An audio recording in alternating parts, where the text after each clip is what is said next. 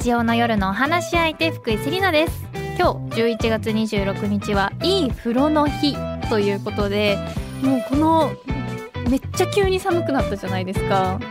すんごい温泉行きたくなっちゃってそれこそあの温泉あの日光に行くあの予定を私立ててこの前ホテルを予約したところです。でそうすごい温泉行きたくて。でなんかあの夏はめちゃくちゃサウナだったりとかついこの間まで私屋外のサウナとか行ってたんですけどもうめちゃくちゃその海が見えるところでサウナイベントみたいな話したの覚えてますか？そうサウナイベント外でそうそう爆池イベント。外であのサウナカーがめっちゃ並んでてあのパリピが来るみたいな。あのに行ってたんですよ。ついこの間まであんな暑かったのにこんな急に寒くなるんだってちょっと不思議なんですけどあの日光の温泉に行こうとしてます。日光のおすすめのスポットなんか知りませんか？ゆりちゃん日光行かなそう。ね日光じゃないね。原口さんは行ってそうだけど全然知らないんですもんね。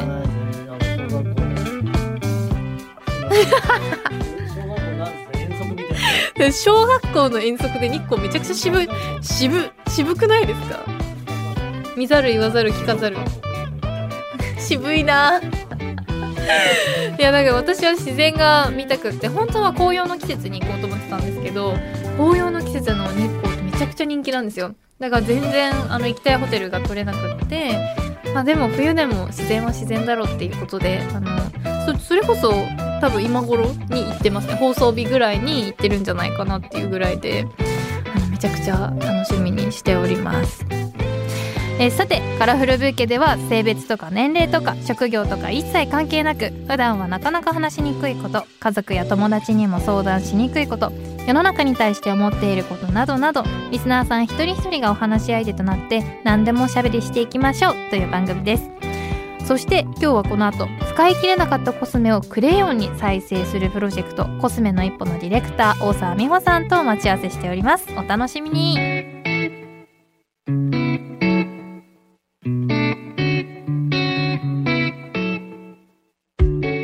の大沢さんのファッションがとても素敵であのどこで買ったんだろうってめちゃくちゃ気になっちゃったんですけど、はい、あのその色合わせをご自分で考えられたんですか？そうですね。数年前にお店に行って、はい。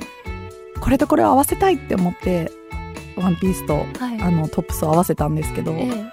お店の方がびっくりしてました。ああそうか。ももともとだけど、はい。合わせをこう新しく生み出した。そうですね。それとそれ合わせるられるんですね、はい。みたいな感じで、あのちょっと驚かそれれちゃなんか私それ言われたらなんか、うん、ダメダメだったんかなって。うでも強行突破しました。いいですね。いやでもなんか今年もこういうなんて言うんだろう。え色味でいうとこれななんていう色味になるんですかね。色味なんですかね。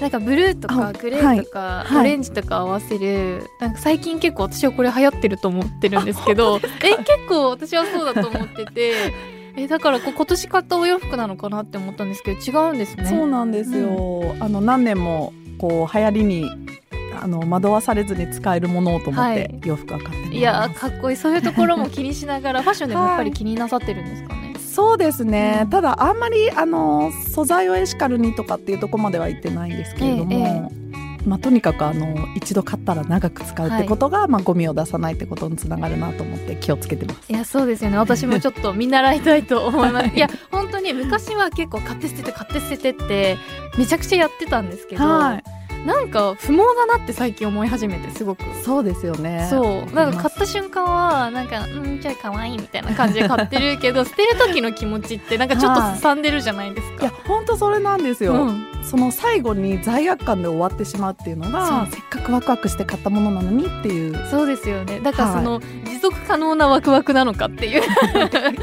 それが私の活動のテーマでもあるんで。よそうなんですね、はい。じゃあ今日はたくさんお話聞かせていただきたいと思います。よろしくお願いいたしろしくますお願いします。さあ改めまして文化放送秋田放送新潟放送をお聞きの皆さんこんばんは。福井セリナがお送りしています。カラフルブーケ。今夜のお話し相手は使使い切れなかったコスメをクレヨンに再生するプロジェクト。コスメの一歩のディレクター大沢美穂さんです。よろしくお願いいたします。よろしくお願いします。では早速大沢さんのプロフィールを簡単にご紹介させていただきます。東京都出身の大沢さんです慶応大学環境情報学部を卒業後 PR 会社そして吉本興業化粧品販売のジョンマスターオーガニックで一貫して PR 業務に従事した後2018年にビューティー PR コンサルタントとして独立。2021年に合同会社メゾンドムーを設立しコスメの一歩の事業を展開されています。ということで慶応大学の環境情報学部ということで一応慶応大学の先輩になるかと思うんですが、はい。主にどんなことをあの環境情報学部では勉強されてたんでしょうか？私あの環境に関してお仕事されてるってことで、あ環境情報学部は環境のことを学んでたのかなって思ったんですけど どうどうなんですか？思われがちなんですけれども、はい。あの大学時代は一切あの環境のことについては学んでいなくて、ああそうなんですね、はい、あの言語コミュニケーションですとかマスコミュニケーションといった、まあ、コミュニケーション分野のはい。勉強をあの主にしておりました。ええええ。なんかやっぱり学部が違うので、はい、実際どんなあるのはわかるんですけど、はい。どんな勉強をしてるんだろうっていうのすごい気になってて、はい、こう授業内容どういうふうになってくるんですか？あの、ま、えっと、研究会と言われる、ま、ゼミはい。が、えっと、マスコミュニケーションだったんですけど、ええ。その前にその日本語とはどういうコミュニケーションで育ってきたかとか、まあ、そういうその今までのコミュニケーションの変遷だったり、うんうん。まあ、どういうどういうところで人間はこう認知をしてコミュニケーションを図っていくのかみたいなところを授業で勉強した後、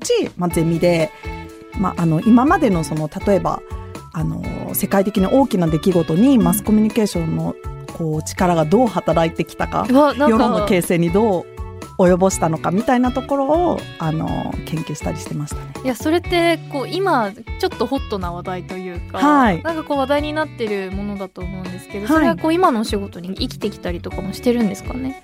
そうですね。で、うん。そういうことを勉強しながらもあんまりこうこれになりたいっていうのが大学時代はなかったんですけれども、ええええ就職活動中にはい。PR っていう職種があることを知って、はい、あのなんかビビッときまして、うんうん。まさにこれが私のやりたかったことだなっていうふうに思ってそうだったんですね。はい、そこからあの PR 業界を目指すようになったんですけども、はい、だからはい PR の世界に行かれたっていうことであの、はい。途中で吉本興業はい。も挟んでいるというのを、あの聞いてよし吉本 PR してから吉本に行くってどういうこう流れだったんだろうってすごく気になったんですが。はい、あの PR 会社ではさまざまなジャンルのあの業界の PR をはい。経験して、まあ、PR という職種の、まあ、ノウハウとかをこうはい。積み上げてたんですけれども、まあ、それで数年経った時にまあ私もともとあの音楽聴くのが好きでだったりあのバレエとか演劇を見るのが好きなんですけども、エンタメの世界に携わって今までやってきた PR の仕事を生かしたいなっていうふうに思うようになりまして、はいまあ、そこであのご縁があって入っそうだったんですけどすね。はいいろんなそのエンタメの世界もいっぱいある中で、その、はい今あの出てきたミュージカルとかとちょっと対局らへんにいるのかななんてちょっと思ったりするんですけそど、うですねなんかこう吉本にしたはいこう理由みたいなのあったんですか？ね。ただご縁がやっぱりあった。それもそうですしなんかこう面白いことができそう。それはなんじゃないか確かに。それはめっちゃ面白そうね。ちょっと半ば勢いで、はい。入ったところもある。ええええええ。はい。でそこからその後はい。2018年にビューティー PR コンサルタントとしてあの独立されているということなんですがはい。このこう独立しようと思ったきっかけというかこの吉本興業もこう一回離れてみようと思ったきっかけみたいなのはあったんでしょうか？えっと、独立する前にあのジョンマスターオーガニックあそうでしたね。あの失礼しました。はい、の会社で、えっと、8年ほど PR をやっていて、まあ、そこでは本当にあの会社が小さい時からどんどんこうブランドが大きくなっていくはい。あのところでずっとこうブランドを大きくする仕事に携わってて面白かったんですけれどそうだったもんですね。はい。でもあのえっと出産を経て、うん。まあ、ちょっとこう働き方を変えたいなって思ったところがまあ一番大きな理由で、ええええ。あの自分でこうあの仕事をこう回して作っていきたいなっていう思いから独立することにしたんですけど、うんそうだったんではい。すね、い、や私もジョンマスジョンマスって呼んでるんですけど、はい。ええ店員さんもあの中の人たちもジョンマスって呼んでますか？えっ、とそうですね、はい。あの言ってる人と言ってない。人 そうなんですね。いや私たちもめっちゃ流行ってたので、はい。特に私は大学生の時とか、はい。もうなんかとりあえずジョンマス使ってる子は後期みたいな。だからそういう流れなかった、はい。えなかった？え好きだよね。なんかこう私がちょうどそれこそ大学12年生ぐらいの時にもはい。めちゃくちゃはや流行り始めた時で,、はい。で私留学を行くのに、はい。なんか海外に行くと香水で髪の毛がキシキシになるらしいって聞いて、はい。お守りで持ってったのがジョンマス、えー、だったんですよ。そうで マジであの香水との相性がいいのか向こうでもめっちゃ髪サラサラで。あそうですか。そうなんで向こうでめちゃくちゃ髪の毛褒められてっていう思い出が私はすごいあって、今も綺麗ですもんね。いやありがとうございます。いやでもその思い出があって今でも感謝をしています。っていうことが伝えたくて。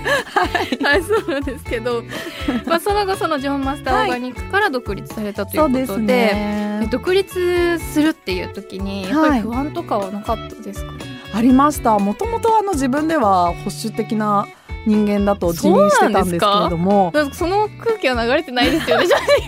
今ではそういう感じになっちゃったんですけど。初めてお会いしたんですけど。なんか会った瞬間からこうなんて言うんだろう。こうオープンなオーラを感じるというか。あそうですか。はい。でもあの結構こう夫がまあ自分で仕事をしてることもあっええてすごくその背中をグイグイ押してきた感じで「いやできるよ」みたいな。はいっていう言葉にあそうかなみたいにだんだんこうちょっとあの気持ちの変化があはい、って、わ素敵なこう刺激ですね。そうですね。で、うん。まあひとまずやってみようかなっていう感じであのあんまりこう気負わずにはい。独立してみた感じなんですけど、わあすごい。気負わずに独立することなんてできるのかっていう感じなんですけども、こう独立からこはい。う会社設立に向けてこう、まあ、起業したいって思ってる方とかも結構いると思うんですけど、はい。準備することというかまず何から始めるんでしょうか？あーでもなんか私の場合は結構こう必要に駆られたというかあのコスメの一歩のこのプロジェクトを始めるにあたって、い。やっぱり物を売っていくっていうことになるのであのやっぱり個人事業主だとはい。いろいろあの大変かなっていうのがあって、会社を設立したっていう流れなので、はい。なんかこう何年先には会社を設立するぞみたいな思ってそうなったわけではないんですけど、うんうん。はい、あそうなんですね、はい。そうやっぱそういうなんて言うんだろう。やるぞっていうよりはいや必要だからなんかいつの間にかやってたみたいな。結構そういう流れで生きてきてますね。そうなんですね、はい、いや実はここに来てくださるゲストさんとかにはい。そのどういう意気込みで会社を作ったんですかねみたいな感じで結構毎回聞くんですけど、はい、大体皆さんこう想像と違う答え返ってくるんですよ。なんかちょっとなんか私たちが思うはい。企業ってめちゃくちゃ気合いいるような、はい。こうややったことないからだと思うんですけど、はい、意外とこうなんかすゆるりとそうですね。やられてるあとあ方のはい。私の場合はその社員を何人もいきなり抱えてええこう動かさなきゃいけないっていうあの事業内容ではないっていうところもあって、うんなるほど。あまりこう人様の責任を背負ってないっていうところも大きいとは思うんですでも最初はそれがはい。いいというか、なんかそれこそ気負わなくて良さそうですよね。そうですね。でも実際その会社を作るっていう風になったらまあいろいろ手続きとか、はい。まあ、それこそ事業内容で勉強しなきゃいけないこととかもあると思うんですけど、はい。なんかそういう準備みたいなのされたんですか？あそうですね。まずそもそもどういう形であの、まあ、合同会社なのか株式会社なのかとはい。かっていうところも含め、えなんかあんまりこうわからない状態だったので、まあ、周りの起業してる方にお話を聞いたりですとか、はまあ、友人であの私の少し前に起業した子にあのいろいろ話を聞いたりとかあとはその税理士さんを紹介していただいたりとかっていう、そのあリアル。あのリアルリアルですね。ちょっとずつ進めながら、はい。やっていた形ですね。うん。やっぱりこう横のつながりというかそれこそその自分が起業しようと思ってもはい。周りに誰も起業してる人がいないってなったらすごい難しいですよね。そうですね、うん。であんまりその見知らぬ起業家の方たちがいるところに聞くっていうのは、ちょっとこう私としては違うかなって思ってたんでたまたま周りにあの何人かいたこともあって、はい。い、ろんなお話を聞けたんですけど。いや素敵ですね。なんはか周りにいてこう信頼できる人にお話を聞けたらい。一番いいかなっていうい、はい。感じですかね。そうですうんあねりがとうござい心強かったです。はい。であのその後のあの事業内容のことについてこれから深掘りさせていただきたいと思うんですが、はい。その前に大沢さんからのリクエストをお届けしたいと思います。どんな曲をリクエストしていただいたんでしょうか？はいえっとリエハタさんの、えー大切な気持ちという歌です。はいありがとうございます。この曲はどうしてリクエストしていただいたんですかね？あの3年前に次女をあのー出産するときに、まあ、コロナ禍で一人っきりで入院してたときに、はい。あのー YouTube を結構見てたんですけど、うん。まああのー元から好きだったリエハタさんの動画にすごくこう背中を押されたっていうのがあって、でそれはその頃はあのダンスの動画だったんですけれども、まああのー彼女がすごく歌をあのここ数年出すようになって、はい。でこの「大切な気持ち」という歌はあの8月に出たばっかりなんですけれども、あの初めて日本語で詩を全部書いたバラードの曲なんですけど、はい。なんかこう一人じゃないよっていうことを教えてくれたりとか、うん。諦めない強さを歌詞からビンビン伝わってきたりして、うん。ちょっと本当に涙するぐらい初めて聞いた時感動したので、はい。なんかすごく大切な曲ですね。ありがとうございます。ではせっかくなので曲紹介をお願いします、はい、リエハタさんで大切な気持ち。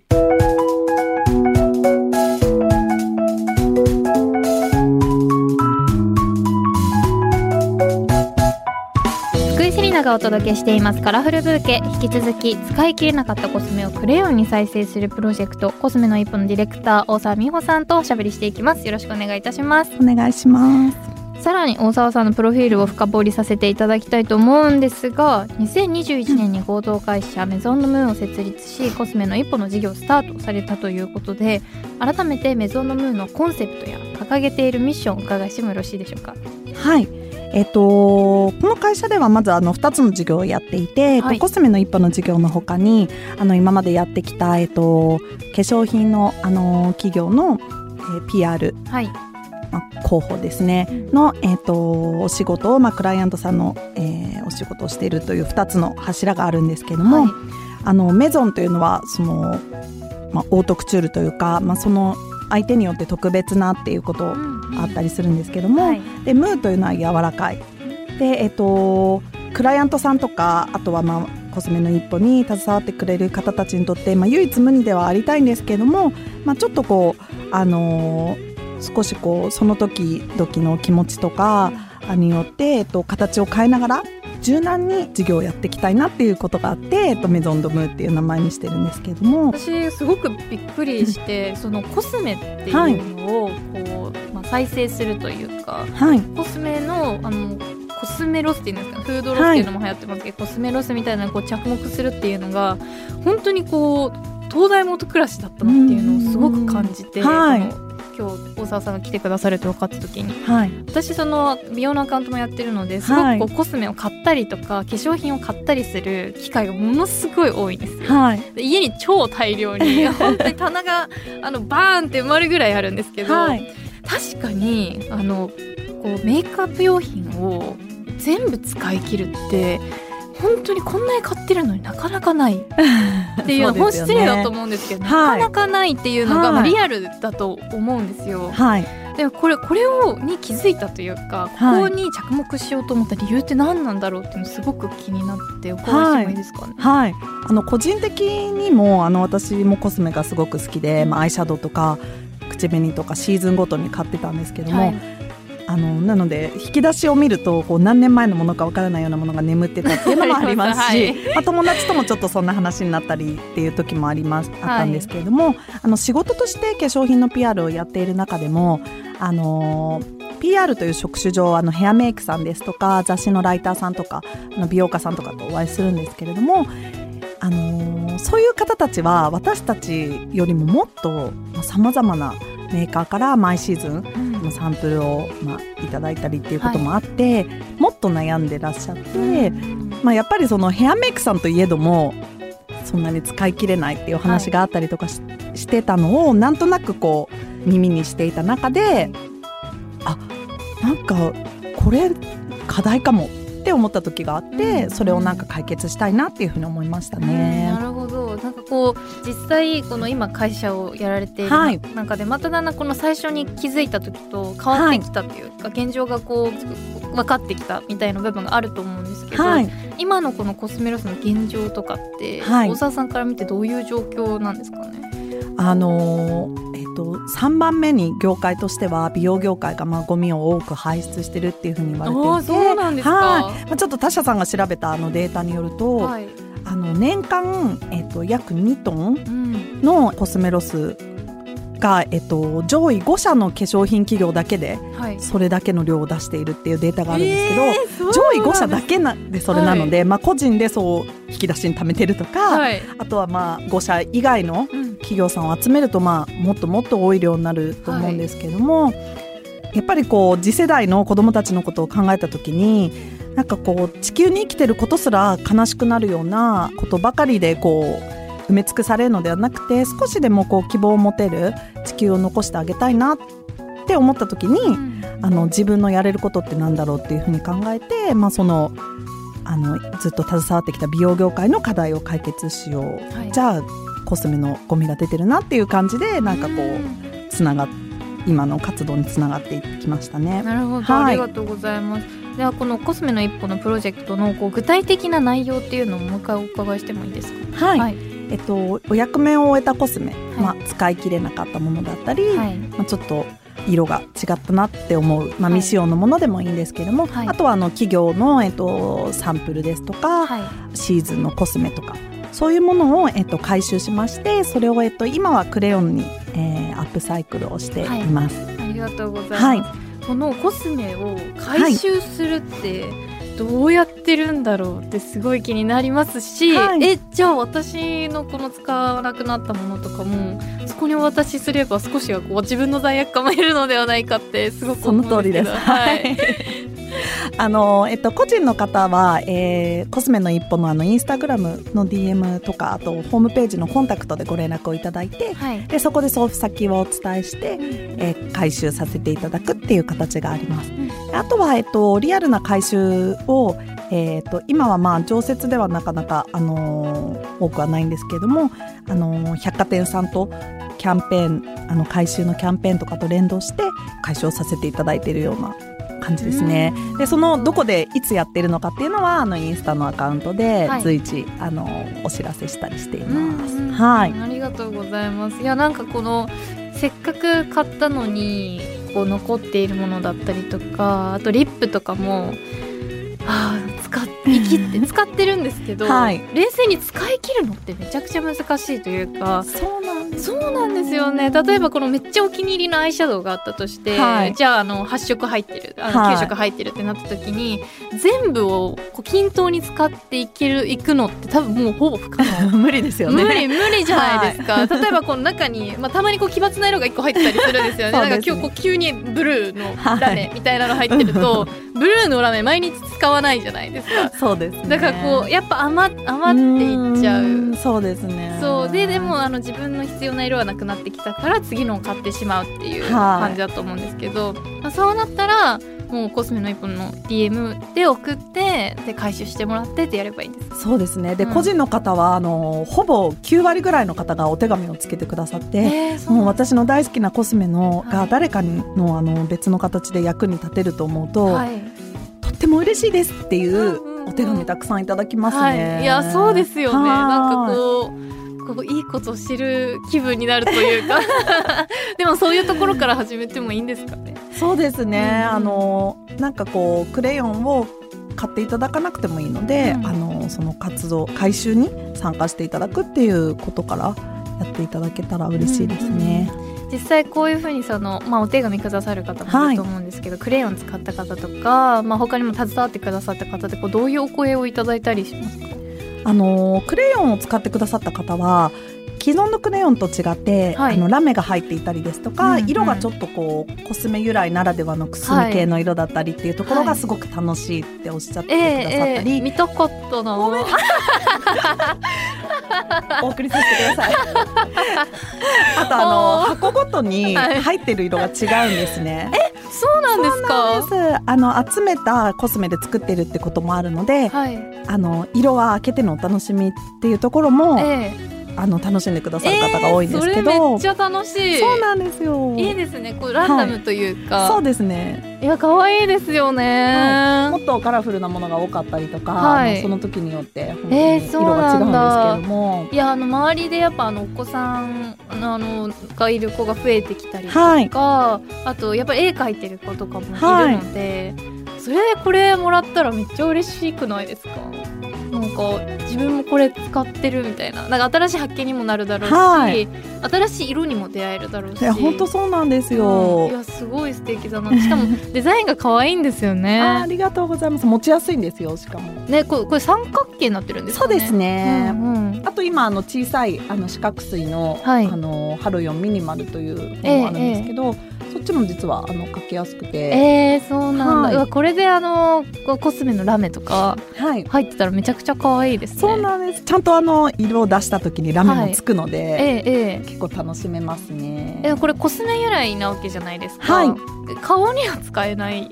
顔には残念ながら使えないですね。なんか塗っちゃいそうだなと思って。あ、それよく言われます。なんかこう、はえこの色可愛いみたいな感じで なんかちょっとアイラインできるかもみたいななんか使っちゃいそうだなって今思ったんですけどそれはできない。そうですね、うん。それはやめといたそれはやっぱりやめた方がいいです、ね。はい。じゃあクレヨンですクレヨンとして。はい。い。やこの後もねこの授業の大変さだったりとかお話たくさん、えー伺いたいと思います。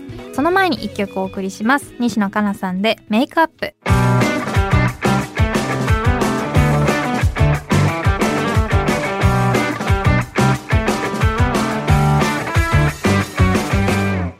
文化放送秋田放送新潟放送をお聞きの皆さんの週末にちょっとした彩りを福井セリナがお届けしています。カラフルブーケ。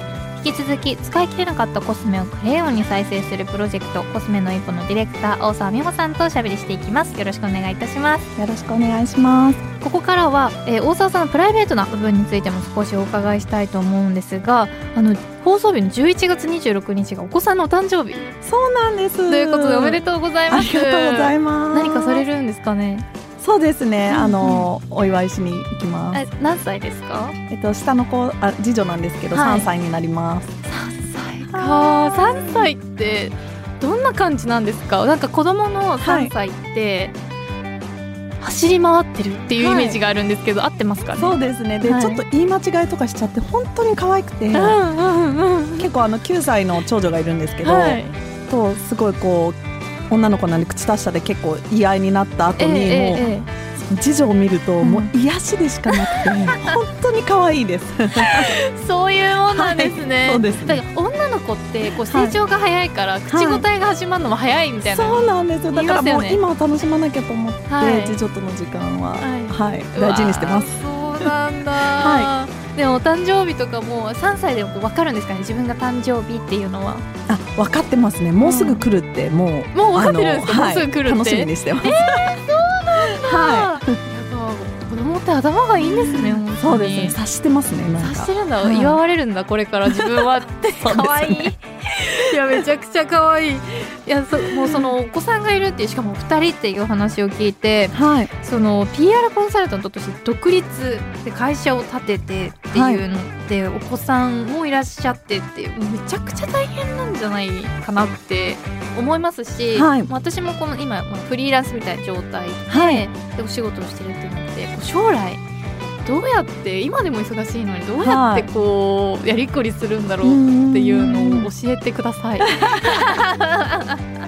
でもなんか私あのどっちも諦めたくなくって、はい。子供といる時間もししっかりというか、まあ、あの自分が納得するぐらい取りたい、はい。けれども仕事もちゃんとキャリアを積んでいきたいって思った時に、なんか自然にこの形に行き着いたんですけど、うんうん。まあ、でもあの正直言ってあの毎日バタバタして、はい。あのパズルのようなスケジュールをこなしてはいるんですけど、はい。でもやっぱりあの2人がいるからこそあのこのコスメの一歩の活動とかもあのより良い地球をみたいなところであの原動力になったりするので、えええなんかあのこう忙しくても頑張れてるもうっていうと馬力がころはありもう湧いますかね。て 湧いてきちゃうんですね。そうですこね。う一日のスケジュールとしては、はいはい大まかにどんな流れになってるんですかね。えっ、と6時ぐらいに起きて、早い。まずそこが早い。ま あ、上が小学生なので、早はい六時え原口さん何時に起きてます？嘘！本当に？あ出た。起きちゃう。起きちゃうおじいさん。おじさん。それだ原口さんいろいろ早くないですか？それ始まるのってなんか70歳とかじゃないんですか？起きちゃう。起きちゃう。はい。起きちゃう。嘘起きちゃわないよね。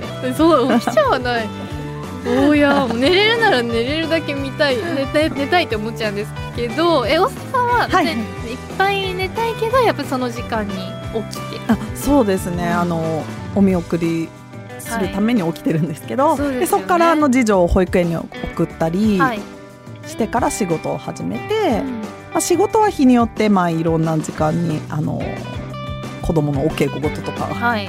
あったりとかするので、まあ、あの何時までとかって決めてなくて日によって、まあ、夜中にもやりますし、まあ、はいいろんな時間に働いてますね。いやそうですよね、はい。この旦那様とのそのなんて言うんだろう助け合いというかはい。とかもあると思うんですけど、はい。役割分担みたいなのされてるんですか？あしてますね、うん朝ごはんは夫とか、はい、週末のご飯は夫とか、はいはいはい。やっぱこうさ最初に決めておくんですか？ねそれともなんとなくっていったのか？だんだん決めていきました。あだんだん決まってったんです私が大体あのキャパオーバーでそんなに全部できないってなって向こうの役割を増やしていくっていう方針あです。なんかあの さっきからずっと同じあの香りを私は感じています あの失礼になってしまうかもしれないいやいやこちらこ でもそれでいいんですねそれでこううまくいくというかそ。そうですね。ね、こううまくいかせていくみたいなとえころも本当そうそれです。うんはい、背負い込みすぎないはいをモットーにしております。いやでもそう そっちの方がだってこう自分の両親がもう切羽詰まって死にそうになってたら辛いじゃないですかそうですね。がでこうねうん助け合ってるのを見るのもいいのかなっていうふうにいや本当そう思います。はい思うんですけど はい。そのこう出産とか子育てっていうのを経て、こう仕事に対するモチベーションとかってそれこそやっぱ結構変化したりっていうのあるんですかねこう仕事をしたいっていうキャリアを積みたいっていう気持ちはもちろんあると思うんですけど、はい。方向性が変わったりとかそういうことってあるんですか？うーんそうですね。でもあのこのコスメの一歩を始めたのもやっぱりその子供たちが住みゆく世界のことを考えてだったので、やっぱりあのでしかもあのあれなんですよ。次女を産んですぐはい。の時に行動したんですね。え産んで1年経たないうちに行動したんですけど、えはい。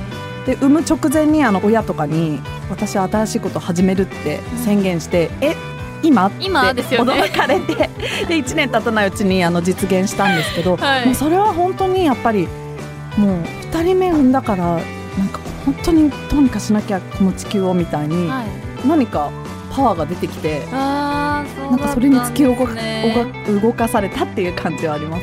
うわーでもなんかすごく私気持ちがわかるんですけど、はい。でも家族からしたら今？本当にいい？今？しかもそんなにすぐ動くと思ってなかったんですよね。私私の両親は。ね。ちょっと休んだら、はい。みたいなそうですね。感じになると思うんですけど、実はい。際こう体的にはお休みは大丈夫だったんですかね？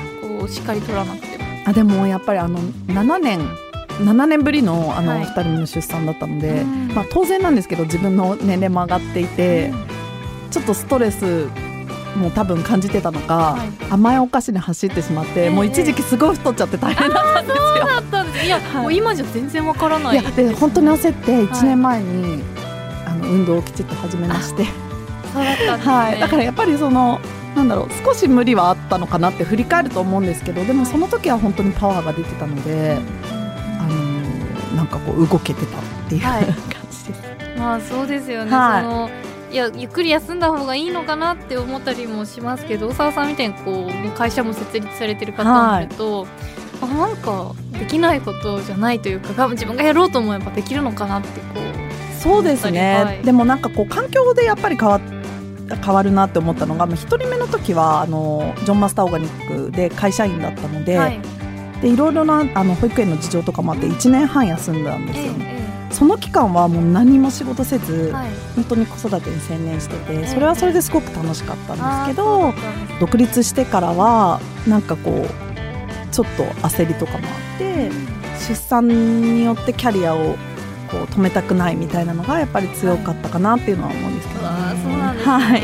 やっぱりこう会社員の方が子育てをしながら仕事するのと、まあ、独立されている方がするっていうのってこう違うと思うんですけど、はい、こう独立されながらこう仕事をするこの難しさというかそういうのってどこが一番難しいですか？あの私の場合はあの一人、えっと、お手伝いしてくれてるあのアルバイトさんがいるとはいえ、まあ、ほぼ一人でやってるってこともあって、ええ、あの替えが利かないんですよね。風邪ひいたとかそうですよね。で子供は何かあったっていう時に、はい、誰も代わりに言ってくれる人はいないので、はい、そこがやっぱりちょっと大変で、はい、あのまあ、今もずっとこう試行錯誤しながらやってる感じ確かにもう、どんなに忙しくても、体を壊せないっていうそうですね。のがあるんですね。は難しい。なんか今だとねこう自分が例えば体調崩しても子供もいないから、もう今日午前中ちょっと休むかみたいな、は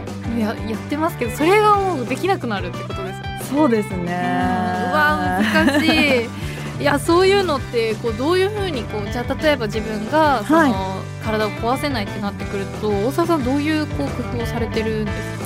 やっぱり食と運動が基本だっていうのは、うん、あの思っているので、まあ、食事の食材とかはすごく気をつけてますし、ええ、あとはまあ運動もあの日々忙しいって言って言い訳にせず、うん、あの何曜日のこの時間は運動するって決めてるんですけどそ、こは、まあ、なるべく開ける、はい、仕事を入れないっていうふうに決めてちゃんとその自分のこう、健康にも、えー、あの気を使うようにしてます。あそうなんですね、はい、ちなみにその運動っていうのはどういうことされてるんですか？あのジャイロトニックってわかりますか？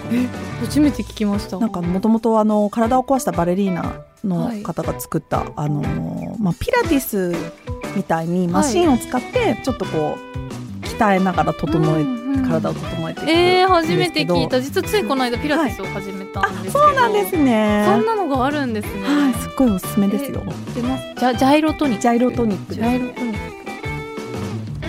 えー、あでも確かに器具を使ってるから、ピラティスに似てはいる。そうですね。私もピラティスとどっちにするか迷います。えー、そうなんだ、はい、結構柔軟性にアプローチしたりとかするメソッドなんですかねそうですね。あと結果的にはあのダイエットにもすごくなりましたし、はい、あとはその血流を良くしてまあ、とにかく、まあ、巡りを良くするって感じですね、はい、ちなみに何キロぐらいお痩せになったのか聞いてもいいですか？本当に太っちゃって、はい、何キロですか？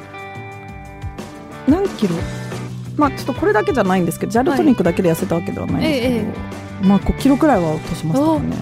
5キロ56キロすごい。なんかもうおばさん体験だったって焦って探しました。うわそうなんだ。い。やちょうどその私の義理の姉が今日はい、今日出産。ねおめでとうありがとうございます。さっきお伝えしたんですけど それこそあの、はい、結構あの産前に太っていってでそれはもう当たり前にこう食事をとって、まあ、赤ちゃんにこう栄養を与えているからなんですけど、はい、まあ、やっぱり産後は痩せたいみたいなので教えてあげよう。かそうですね。あでも3000は1 2キロ太ったんですけど、はい、それを1回ほぼ戻ってたのに忙しくてお菓子食べ過ぎてまた5キロ太ってみたいなことをやっちゃって。で、ね、でもそう体重がこう変動してるとこう体調にも影響してきそうですもんね。そうですね。あと本当にあの年齢によって代謝が、はい、あの加齢によって代謝が悪くなってるっていうことをなんかこう自分で分かってるはずなのに、うん、頭では、はい、なのに自分に甘くしちゃったので、えー、お菓子の食べ過ぎには注意と思って。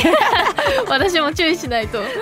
なんかねなんか一回はじ食べ始めると、はい、いつの間にかそれが習慣になってたりしますよ、ね、そうなんです。私普段食べないんですけど、うんうん、なんかその時だけはちょっと近所に売り始めちゃって私の大好きなクッキーが。手軽に手に入る手軽に美味しいクッキーが手に入るようになっちゃってなんか可愛いんですけど。そうなんですはい。あちなみにその今のダイエットをしたっていうか、はい、今の気を使っている食事っていうのは、はい、そのオーガニック食材を使ったりとかそういうものをケアしてらっしゃったりするんですか、はい、そうですね。あの近所にあのオーガニックのこうあの野菜を扱っているスーパーとかがあったりするので、はい、まあ、そこであのいろいろ店員さんとお話をしながら教えていただいたり、はい、っていうところで食材に気をつけてるのと調味料に気をつけてますね。例私も結構その野菜を取るようにとかそういうことはしてるんですけど、まだその無農薬のオーガニック食材とかそのオーガニック調味料とかまではこうまだいけてなくて、こう変えると結構体感的には変わってくるものなんですかね。うん体感的にすごく変わったっていうよりやっぱり美味しいですしなんかこう、はい。素材の味をちゃんと食べてるとか、ところで心が満足していくっていう。ああそうなんです。いや、はい。大沢さんめちゃくちゃお肌がもうツヤツヤなのでやっぱ食事だったりあとスキンケアとかも関係してくるのかなですね、まあ、あとインナーケアもええ。サプリとか取ったりしますし、えーえサプリ何飲まれてるんですか？あのー亜鉛と、はい。あとはなんかこうあのーフェムケアのものだったえり、ええ。あと乳酸菌とかを取ったり、あと酵素ドリンク飲んだりあのいろいろして。そうなんですね、はい。なんかこのその摂取するものってどうやって決められてるんですか？もうあのインナーケアは絶対にオーガニックのものって決めていて、ええなんかこう本当に芯のあるものづくりをされてるブランドを絶対選ぶようにしてます。えわあそうなんですね。やっぱこの物語を知って取り入れるっていうので、やっぱりこう気持ちも変わってくるというか大切味がやっぱちょっと変わってくるんですかね、そうですね。なんかあと自分に優しくしてる家族に優しくしてるって思えるっていう感覚がなんかこう、うん自己満ですけど、好うん。うんきですね。いやでもそういうところからなんかこうちょっとずつ変わってくるのかなって思はい。う時があって私お味噌をあの友人がはい。お味噌のお味噌のさ何蔵っていうの味噌蔵？はいはいはい。の老舗味噌蔵さんにあの嫁いだのへえ。であのお味噌をこういただくようになったんですけど、はいそしたらすごくそのお味噌に愛着が湧いてきてなんかこうお味噌汁一杯飲むのにもあこれなんか作ってるやつなんだみたいなこうなんか愛着がすごく湧くようになったんですよ。ますよね。は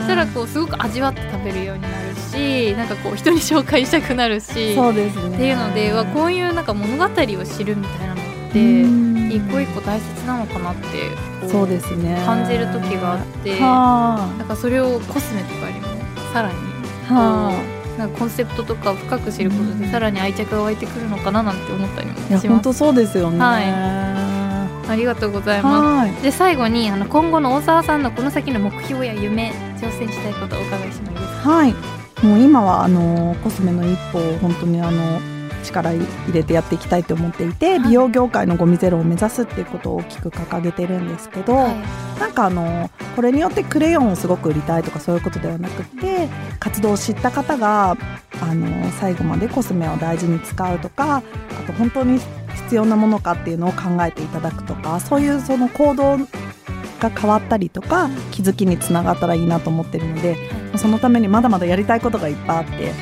それをこう一つずつ形にしていきたいなって思ってます。ありがとうございます、あのめちゃくちゃ応援しますしそのさっきのクレヨンがめちゃくちゃ可愛かったので、はい。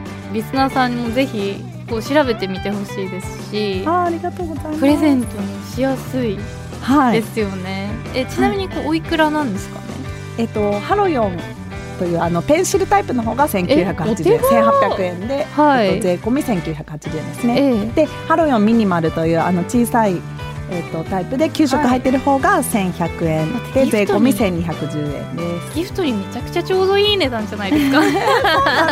ぜひぜひ。ありがとうございはい。ますちょっと見てみるのが楽しみです。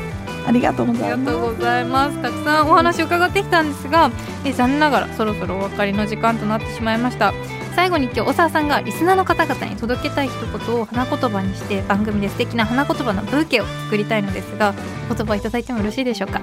はい。どうしようってすごくあの、迷ったんですけどもやっぱりコスメの一歩の活動が、まあ、あのより良い地球の未来をあの作っていきたいっていうことがあるのであの一人一人の一歩がの積み重ねがあのより良い地球を作っていくと思うのでなんかこう身の回りでそういうことを見つけながら、まあ、コスメだったらコスメの一歩にあの参加していただいてもいいですしちょっと、ま、全然まとまらないんですけど、まあ、そういう一歩一歩の、えー、と行動でより良い地球を作っていまあ、みんなで作っていきましょうっていうことが言いたいことですかね。ありがとうございます、大沢さんからいただいた花言葉しっかりとはい。に束ねていきます。はい、ありがとうございます。はい、そして大沢さんから、えーお知らせなどはございますでしょうか？はい、大きなあのイベントなどは特に今後予定はないんですけれども、あのお役目を終えたカラーコスメの回収に関しましては、あのコスメの一歩の、えー公式ホームページとかインスタグラムからお問い合わせいただけましたら、えー対応させていただきます。あとはオンラインストアで、えー先ほどもお話ししたハロヨンとハロヨンミニマルという2つの、えクレヨンも販売しておりますので、まあ、今後あのクリスマスなんかもありますのでギフトにいかがですか？っていうところで。すね。はいありがとうございます、私もチェックしてみます。ありがとうございます、はい。というわけで大沢さん今日はありがとうございました。ありがとうございました